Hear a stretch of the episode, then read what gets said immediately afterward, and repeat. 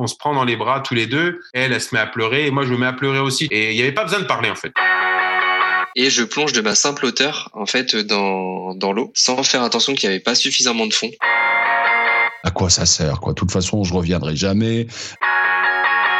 Bienvenue dans Deuxième Vie, le jour où tout a changé, ce podcast qui va vous marquer. C'est un témoignage hors du commun que je vous propose de découvrir dans ce nouvel épisode. Le 5 septembre 1990, Patricia Odo va connaître l'horreur. Ses deux enfants, Lucie 7 ans et son frère Sylvain 6 ans, sont assassinés par leur propre père, qui se suicide ensuite. Ce jour-là, vous l'imaginez, sa vie va basculer. Comment une mère peut-elle survivre à la mort de ses enfants? Comment se reconstruire après un drame comme celui-ci? Il aura fallu 25 ans à Patricia pour comprendre que le pardon qu'elle avait accordé à leur bourreau avait fini par l'enfermer et n'avait pas empêché la culpabilité de la ronger. L'écriture de son livre Survivre au pire aux éditions Max Milo, commencé en 2015, va l'aider à se libérer de ce poids. Son récit incroyable est un long cheminement vers la lumière, surmonter l'indicible et la souffrance. J'aurais pu me donner la mort, j'ai choisi la vie. Voici le témoignage bouleversant et plein d'humanité de Patricia Odo.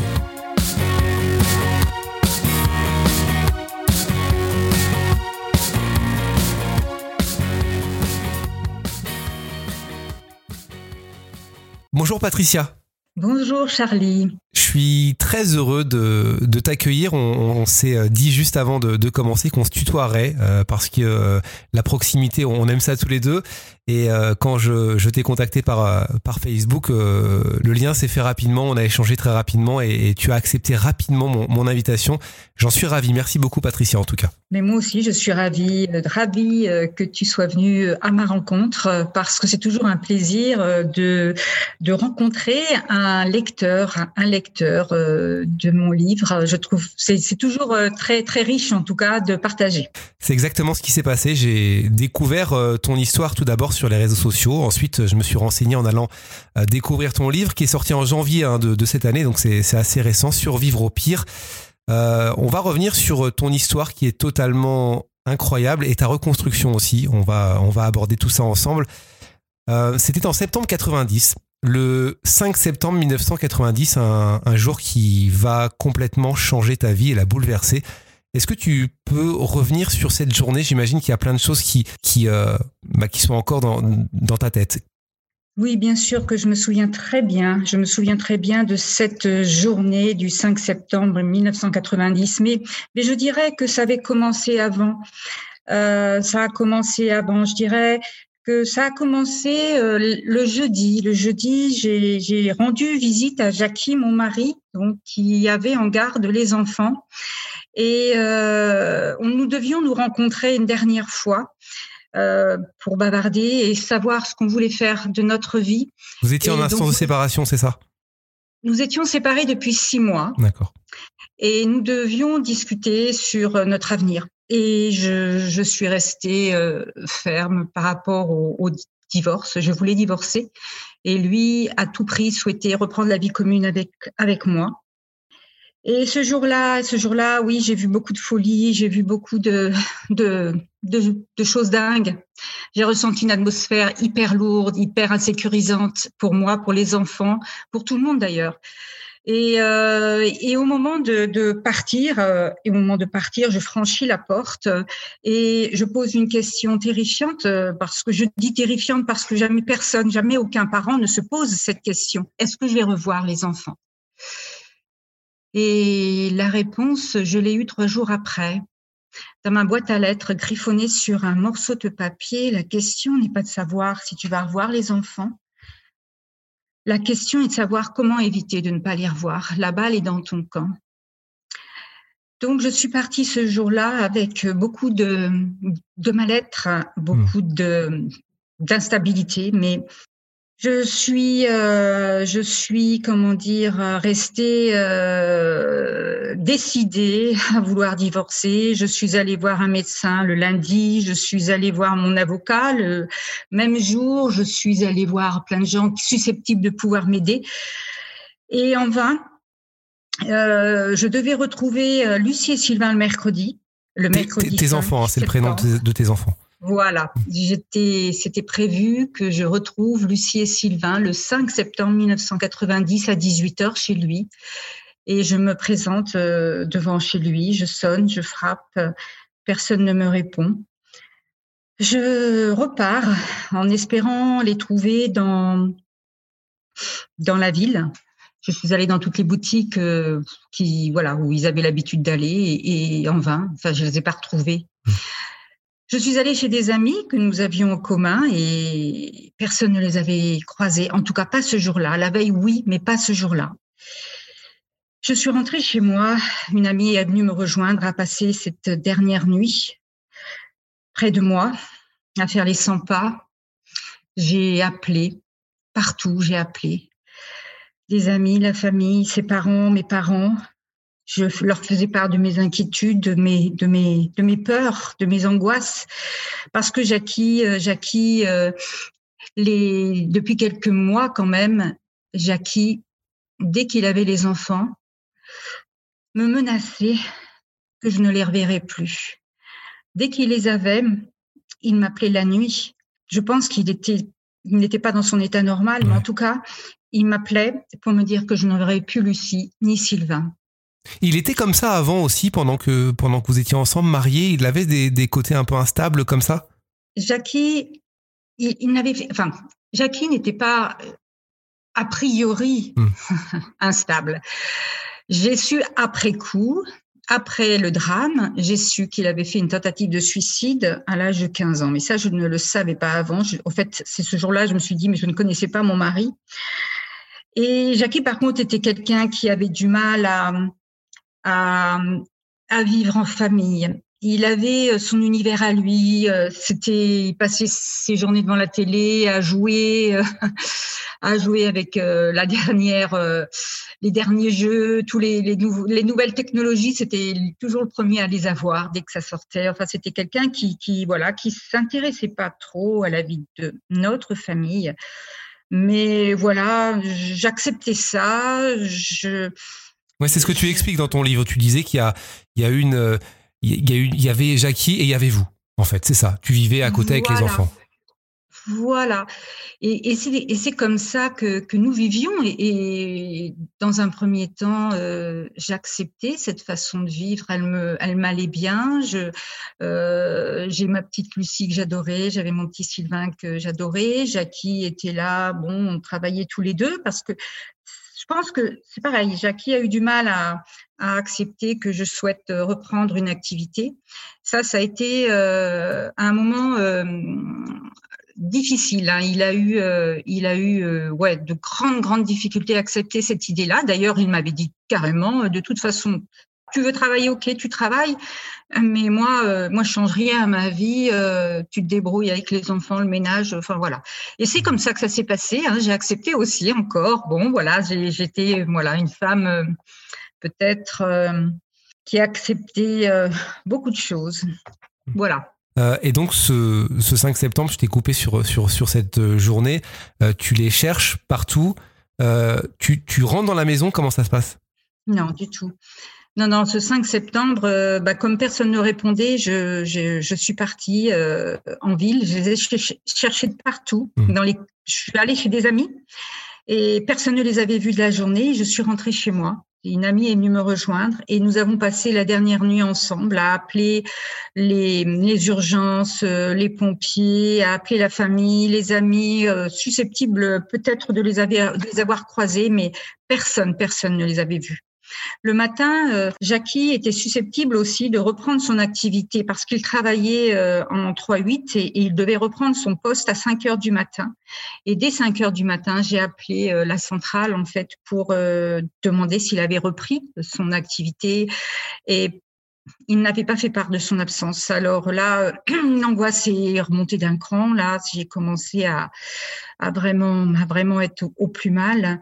Et dès 8 heures, 8 heures et demie, j'ai appelé à nouveau la centrale parce que nous étions logés par EDF, euh, en fait, et, je leur ai fait part de mes angoisses, je leur ai fait part de mes peurs, je leur ai fait part aussi des propos euh, de Jackie, en fait, et toutes ces, ces, tout ce qu'ils pouvaient me dire et, euh, ils m'ont proposé de venir me rejoindre devant chez lui à 10 heures du matin le 6 septembre. Et le 6 septembre, un serrurier était là, donc euh, des personnes euh, accompagnées, cette personne et, et, nous avons ouvert, la, maison a été ouverte. Moi, aussitôt, aussitôt, je suis, je suis allée voir au garage parce que dans ma tête, c'était si la voiture est là, c'est que c'est qu'il s'est passé quelque chose de grave. Et j'espérais, j'espérais que la voiture ne soit pas là. Je souhaitais, je me disais, euh, mmh. si, si, même si je revois plus mes enfants, mais qu'ils soient en vie, c'était ça qui m'importait, qu'ils soient vivants. Même, même si je n'ai plus à les revoir, mais la voiture était là. Quelqu'un est monté à l'étage. Quelqu'un est monté à l'étage et on est redescendu aussitôt. Je suppose que cette personne a appelé les pompiers, a appelé euh, la police, a appelé le médecin. Moi, j'étais complètement perdue. Qu'est-ce que te dit euh, cette personne? Elle, elle t'empêche de monter? Oh, pas du tout, pas du tout. J'étais traumatisée, terrorisée, j'étais incapable de crier, incapable de faire un pas, incapable. Je, je savais qu'il s'était passé quelque chose de grave, mais j'étais personne m'a empêché. Mais j'ai pas cherché non plus à, à monter. Ouais. Je, je sais pas, comme si, comme si, je sais pas, comme si comme si je savais sans vouloir savoir. C'était c'était spécial cette atmosphère qui régnait là. Et euh, et, et, donc euh, les pompiers sont arrivés très vite. Euh, ils sont montés également à l'étage. Euh, tout de suite, euh, on m'a accompagné dans le camion de pompiers. Et moi, j'ai attendu, j'ai attendu. Le médecin très vite est arrivé et m'a dit euh, Patricia, vos, enfin Madame Odo, mmh. excusez-moi, mmh vos enfants sont, sont morts. Et là, euh, là, ma vie a basculé. Ouais. Là, à un moment, euh, ma vie a basculé. J'y croyais pas. J'espérais que ce soit, j'espérais que ce soit un mensonge. J'ai vraiment espéré que ce soit un mensonge. Je me suis dit, c'est pas possible. Ils me racontent des histoires. Ils vont revenir. Et il m'a administré un calmant et, et je me suis endormie. Voilà, c'est comme ça que j'ai appris la nouvelle de la mort de Mmh. Lucie, de Sylvain, le 6 septembre 1990. Quelques heures, après, je me, suis réveillée à la, à la clinique de Dieppe. Un psychiatre euh, est venu euh, me rendre visite et me demande Savez-vous, madame, pourquoi vous êtes là? Et je lui dis euh, Oui, mais mon mari a, tué euh, Lucie. Il a tué Sylvain, mes deux enfants. Mais vous savez, docteur, je sais que je vais continuer à vivre. Je sais que j'aurai d'autres enfants. Je ne peux pas vous expliquer pourquoi je le j'ai cette certitude-là, mais mais c'est plus fort que moi. Mais j'ai envie de vomir de vous dire que que je vais avoir d'autres enfants et que je vais continuer à vivre. Mais en tout cas, j'ai cette certitude-là. C'est ça qui est, c'est ça qui est incroyable et, et aussi. Euh... C'est ça qui est incroyable.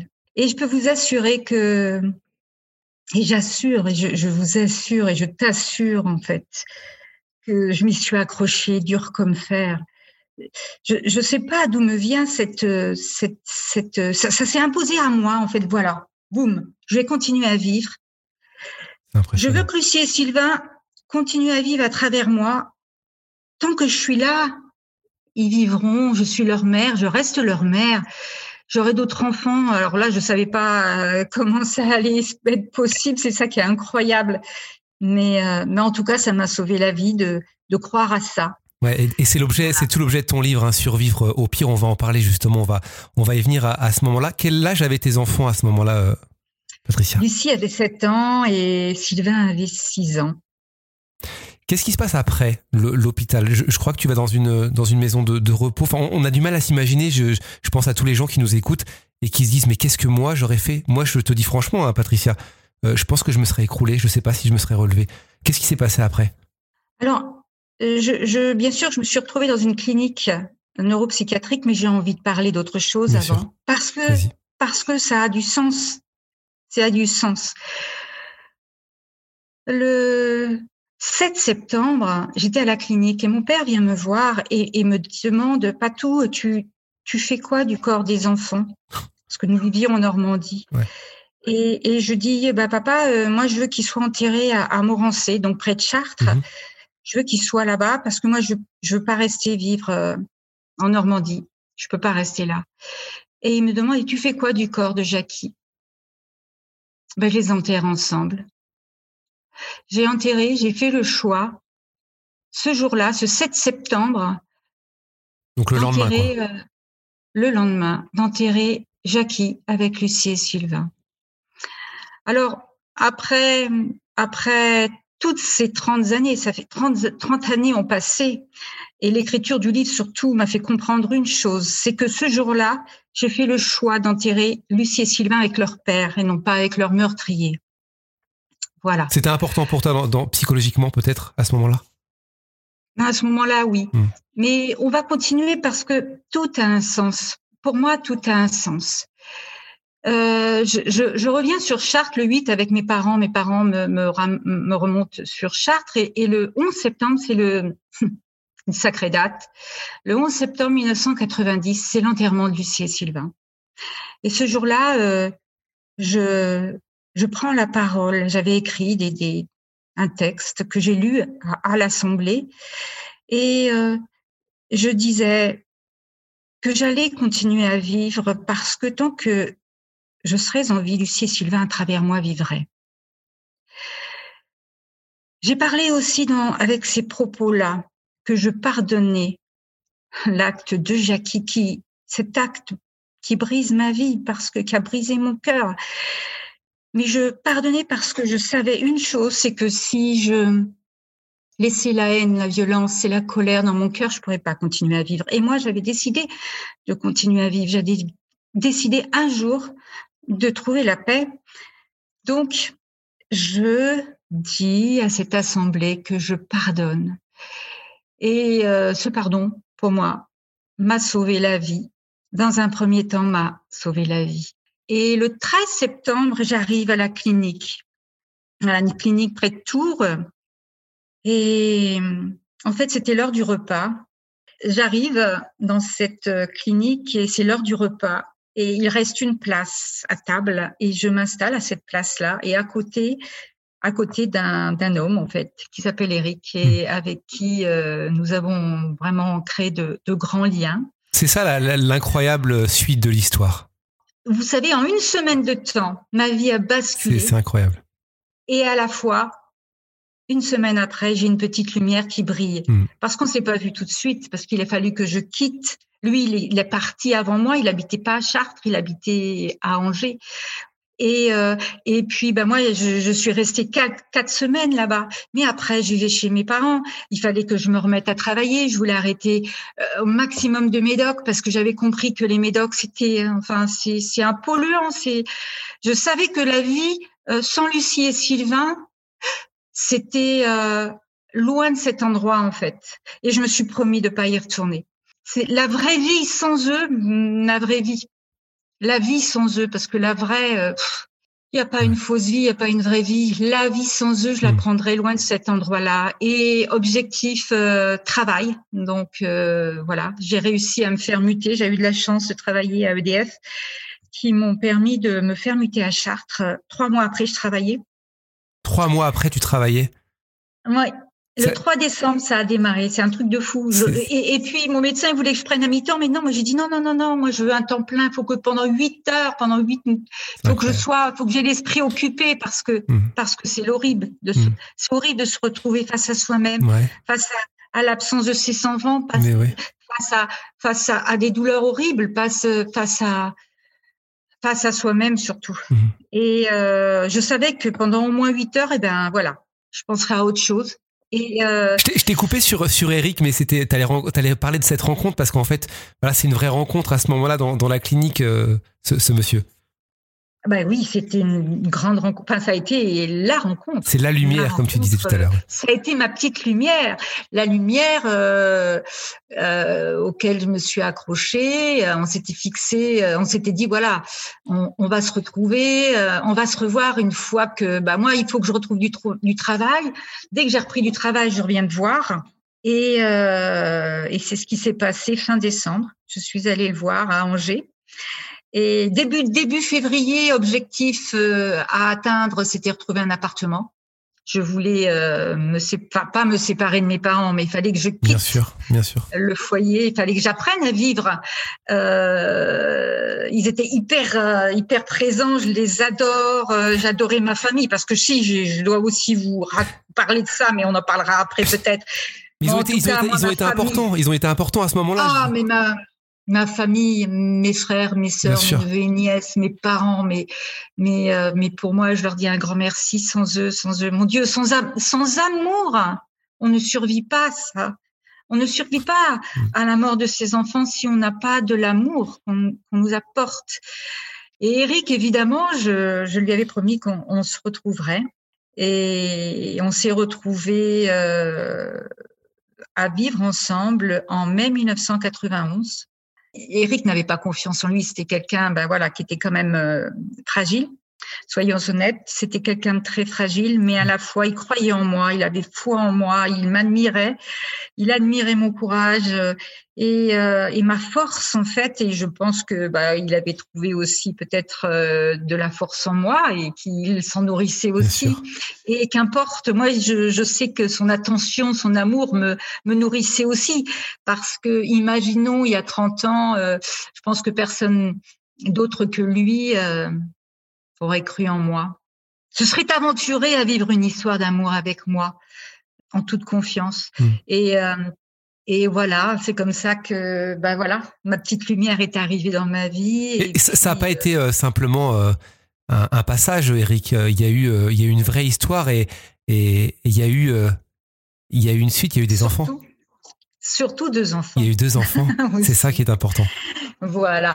Et et lui c'est pareil. Euh, il, était même s'il avait peur d'être papa, mais il était tellement heureux euh, que je redevienne mère. Et euh, en 1991, en décembre 91, euh, je suis enceinte. Et là, et là, waouh, c'était génial. Quoi, ça a été une explosion de, de joie. Mais cette grossesse, cette grossesse a été merveilleuse, mais à la fois très anxiogène aussi parce que c'était très compliqué. C'était très compliqué parce que j'étais pas réparée, mais à la fois je portais la vie et à la fois je portais, je pensais à Lucie et à Sylvain. J'avais l'impression de les, de me dire est-ce que je vais encore aimer Lucie et Sylvain, mais est-ce que je vais être capable d'aimer ce nouveau bébé? Enfin bon, c'était tout plein d'inquiétudes, tout plein de doutes, tout plein. Mais quand il est arrivé, tout ça s'est évanoui. Et euh, là, on est on est un an après un an après le, le drame, hein.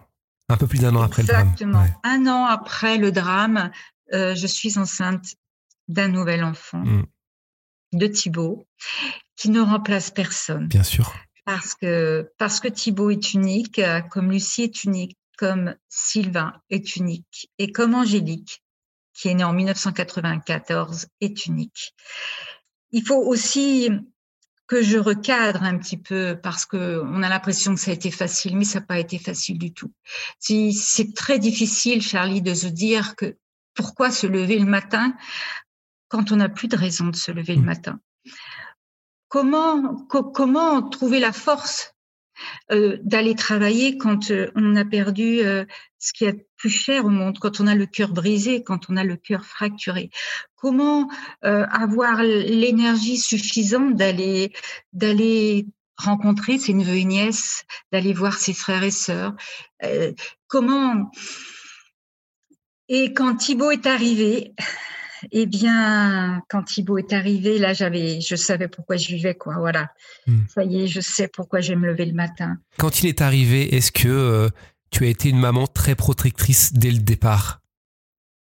Ça, pourrait, ça pourrait totalement se comprendre et c'est ce que je pense que les gens doivent imaginer en ce moment, de se dire. Ah. Elle a dû être très protectrice à, ne pas vouloir le sortir ou ne pas vouloir le, déposer peut-être à quelqu'un d'autre.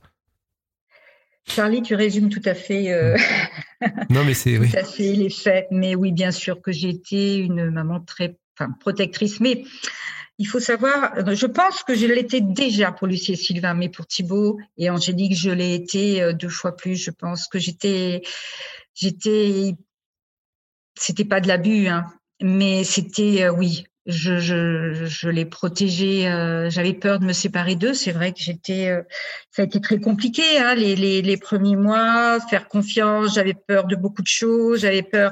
Je, je, euh, je, dormais près de Thibaut. Il, dormait près de moi, euh, au pied. Voilà, mon lit à côté, son lit à côté du mien, parce que je fallait que je l'écoute respirer, parce que je me réveillais la nuit après pour l'écouter encore respirer. Enfin bon, j'étais j'étais un peu, oui, protectrice parce que j'avais je, tellement peur.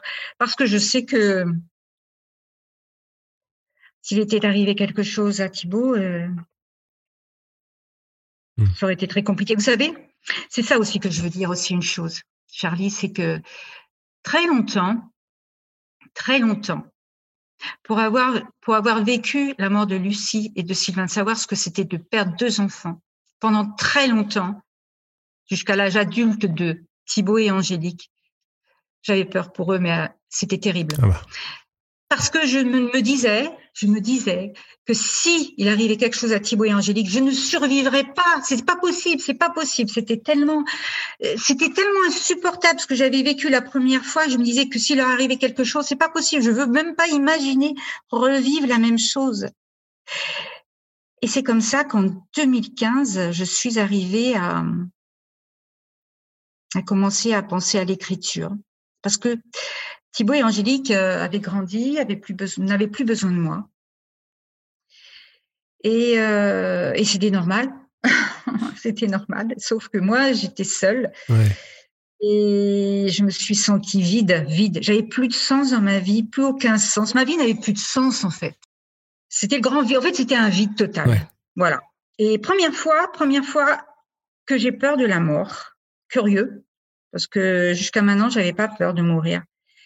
Et, euh, et, là, je me suis dit, ben voilà, Patricia, si, si tu dois mourir, si tu vas, voilà, si tu meurs demain, euh, Thibaut et Angélique ne connaissent pas Lucie et Sylvain et ne connaîtront pas ton parcours de vie. Et c'est comme ça que l'aventure a commencé, une belle aventure d'écriture et, et j'avais peur pourtant, j'avais peur de me retrouver face à moi-même, j'avais peur de, de, revivre plein de d'atrocités, mmh. plein de, de, de, choses que j'avais oubliées, de moments. Mais en fait, c'était vraiment une belle aventure. Voilà. Tu leur en avais jamais parlé à tes deux enfants? Thibaut et, et, Angélique ont su, euh, ont connu euh, qu'ils avaient un frère et une sœur, euh, petits déjà. Euh, je dirais qu'ils avaient entre 6 et 8 ans. Chez mes parents, il y avait une photo d'eux. Et euh, un jour, Thibault a posé la question euh, mais Qui sont ces enfants Maman, je les connais pas. Et, euh, et, ce jour-là, je leur ai dit C'est les premiers enfants à maman. Je te présente Lucie, je te présente Sylvain. Ils sont morts avec leur papa. Et euh, Thibaut qui jouait avec une voiture, il jouait avec une voiture et il a, il a acheté cette voiture le long, le long d'un mur et, et la voiture s'est éclatée. Il m'a dit ah ben ils ont eu un accident de voiture, c'est ça. Et j'ai dit oui.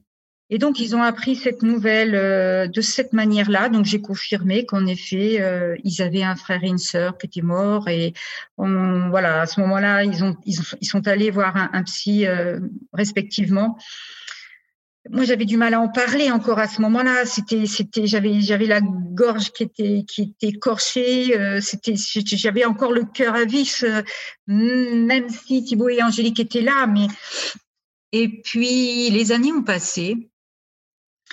Les années ont passé et, euh, et un jour Thibaut ça devait être en 2002 je dirais 2003 peut-être il vient me voir il me dit maman je crois que Jackie l'a fait exprès d'avoir l'accident de voiture. Alors je lui dis, écoute, Thibaut, je pense que tu connais la vérité.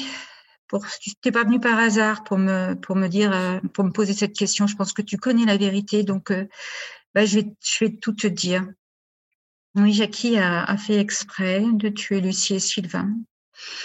Et c'est pas un accident de voiture, c'est avec une arme à feu.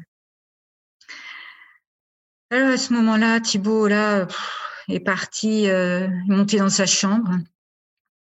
Il s'est enfermé dans un mutisme total. Ah oui, ça doit être un choc pour lui. Un choc terrible. Angélique, elle n'était pas présente. Elle était chez une euh, copine. Elle était à un anniversaire. Moi, je l'ai, je l'ai retrouvée. J'ai fait du mieux que j'ai pu. Je, je l'ai rassurée. Enfin, je l'ai rassurée. Je l'ai pris dans mes bras, tout simplement. Et euh, Angélique est arrivée, euh, et c'est Thibaut qui s'est empressé de lui raconter. Euh, et là, elle est partie, elle, dans des excès différents. Thibaut est un, un, introverti. Thibaut, il garde tout à l'intérieur. Angélique, elle passe, elle part euh, dans des extrêmes. Euh, et puis après, elle en parlait tout le temps. Enfin bon, Angélique était quelqu'un qui en parlait très souvent à l'extérieur, en fait. Elle avait besoin d'extérioriser cette cette douleur. En fait, c'est une souffrance, cette histoire de, de vie qui qui lui appartient en partie, qui fait partie de son histoire de vie aussi, même si elle les a pas connus. Et, euh, Thibault, lui, c'était tout l'inverse. Lui, c'est euh, c'est un enfant qui gardait tout. Euh, il dit oh non, c'est pas mon histoire, etc. Enfin, c'était trop marrant ses attitudes. Enfin, je dis aujourd'hui avec le recul, c'est marrant de voir face à une même à un même événement aussi dramatique euh, leur leur, faci, leur, euh, leur façon d'aborder en fait et d'appréhender euh, cette histoire de leurs frères Ouais. et de leurs sœurs. Aujourd'hui, bah écoutez, je dirais, ils vont bien. Ils vont bien. Ils ont quel âge aujourd'hui? Et Thibaut va, waouh, 29. Ça passe, hein C'est terrible. 29 ans, il va avoir cette année. Angélique euh, va avoir euh, 27 ans. Et je vais être grand-mère pour dans quelques semaines. C'est une très bonne nouvelle. C'est génial. Ouais, c'est génial. C'est une super, c'est une super nouvelle. On n'a pas parlé de, on n'a pas parlé d'Eric euh, parce que dans, dans l'histoire, euh, Eric, euh, bah, euh, Eric, tu le disais, était fragile. Eric était euh, un homme euh, qui avait peur de la responsabilité. Il était, euh, il a été diagnostiqué après coup euh, bipolaire, mais c'était quelqu'un qui passait euh, d'un extrême à l'autre. Je me permets de parler de, de- d'Eric parce que ça fait aussi partie de ton histoire totalement incroyable. Les gens, quand ils vont découvrir peut-être le livre aussi, pour ceux qui ne l'ont pas encore lu ou qui, vont découvrir le podcast, ils vont entendre cette histoire, ils vont, ils vont se dire, mais cette femme, c'est Patricia, a un karma totalement dingue, quoi. C'est vrai.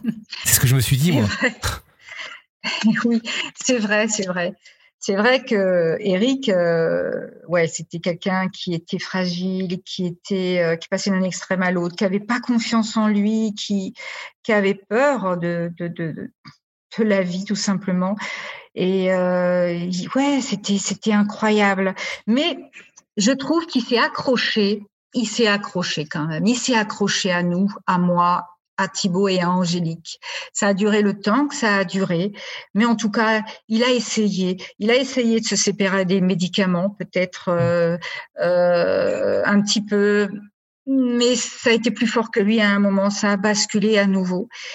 Et, euh, puis il a cessé de travailler en fait à, un moment. Donc dans 97, 98, il, me- il était parti six mois même. En 96, il, il m'avait quitté. Et il avait une autre histoire avec une autre Mhm. femme. Et, euh, et puis, euh, six mois après, il revient et, et je l'accepte, je lui pardonne. Je lui dis, écoute, euh, moi, je, je, je, je, je veux bien pardonner, mais il faut que tu t'investisses dans notre histoire, il faut que tu vives avec nous. Moi, je veux que tu fasses partie, je veux qu'on fasse une, je veux, une famille, moi, je voulais une famille. À un moment, ça a rebasculé. Et puis, euh, et puis en 2001, nous nous sommes séparés. Donc, euh, je l'ai emménagé parce que c'est moi qui ai, qui ai tout organisé pour lui trouver un appartement, pour l'emménager, pour euh, et puis et puis euh, et puis bah, petit à petit, il a commencé à avoir les enfants. Ah, J'ai commencé à lui parce que ça a été difficile aussi euh, de, de me Voilà. séparer de mes enfants à ce moment-là. C'est, c'est, la question que j'allais te poser. Très, Ça, très ça a dû être extrêmement difficile.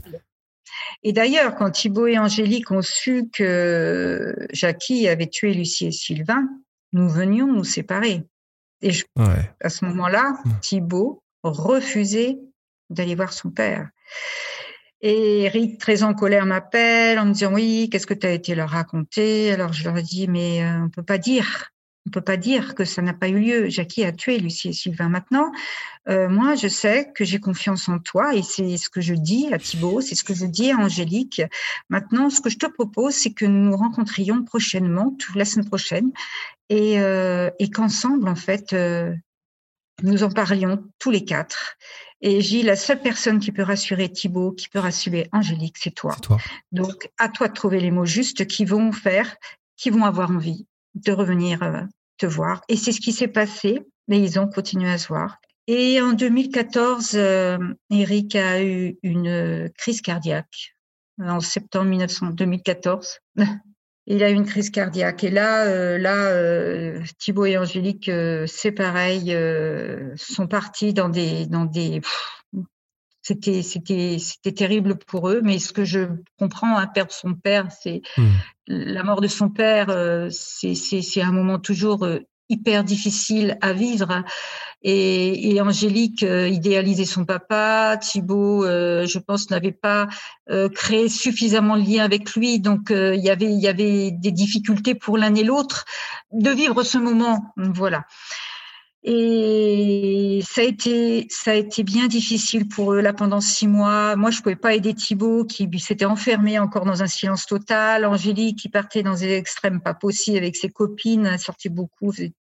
Voilà. Donc c'était un moment très difficile euh, pour pour moi, pour nous, parce que bah parce que voilà, je savais pas comment les aider et voilà, c'est comme ça que je me suis retrouvée face à moi-même en 2015 avec euh, un, un gros vide, un grand vide.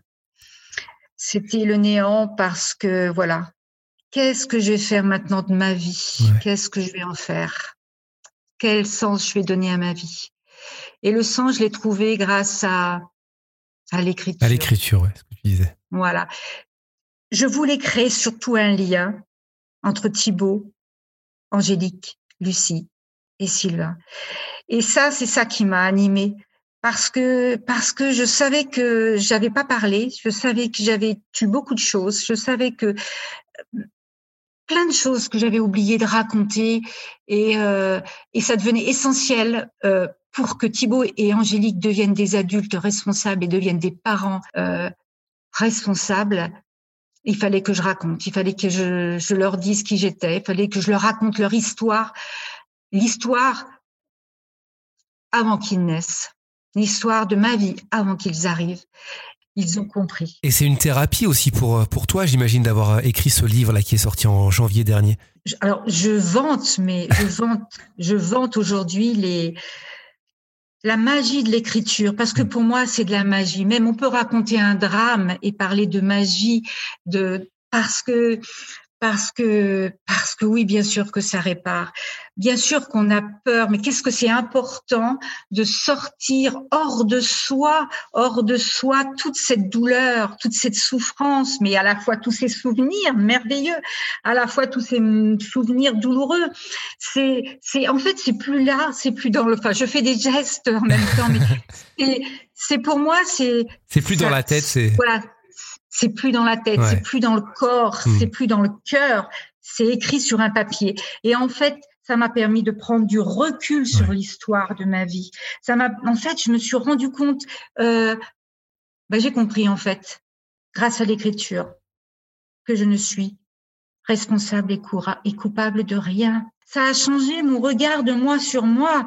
Ça a changé. euh, euh, ça m'a, ça m'a transformé. Je, je, aujourd'hui, je sais, je sais qui je suis. Mm. J'ai retrouvé tellement de, tellement, euh, comment dire, de, de respect pour moi, d'amour pour moi. Survivre au pire est possible. Ça, c'est incroyable, incroyable. Et euh, je, je, je, je, Le titre, il a dû venir euh, tout seul, hein, Survivre au pire. euh, J'imagine que t'as pas cherché trop loin. hein. Là, il est. Il est... Non, mais j'aurais, mais je pense aussi que c'est une réelle victoire. C'est une Bien sûr, victoire. Moi, je trouve que, euh, bien sûr, survivre au pire, euh, le titre est très, très significatif, mais c'est aussi une victoire sur la mort, sur la violence, sur, sur, sur tout plein de choses. Enfin voilà, c'est vraiment aussi une victoire de moi sur moi.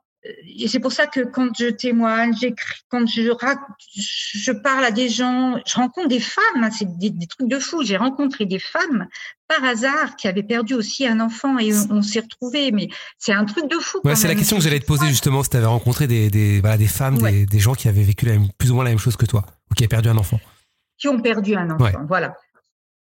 Ça oui, j'ai croisé et euh, et, euh, et à chaque fois euh, c'est c'est des moments assez assez assez particuliers parce que évidemment chacun chacune pardon chacune comprend la douleur de l'autre. Chacune est dans la même dans la même douleur dans la même l'absence la même absence de son enfant en fait et, euh, et c'est difficile pour la, la maman ou le papa parce que je pense que c'est à l'identique pour un papa quand il perd son enfant. Mmh. Parce que euh, qu'importe, je, je, parle souvent de on parle de maman parce que là je, je voilà, mais je sais qu'il y a des papas qui perdent leur euh, leur enfant et bien évidemment euh, c'est tout aussi douloureux.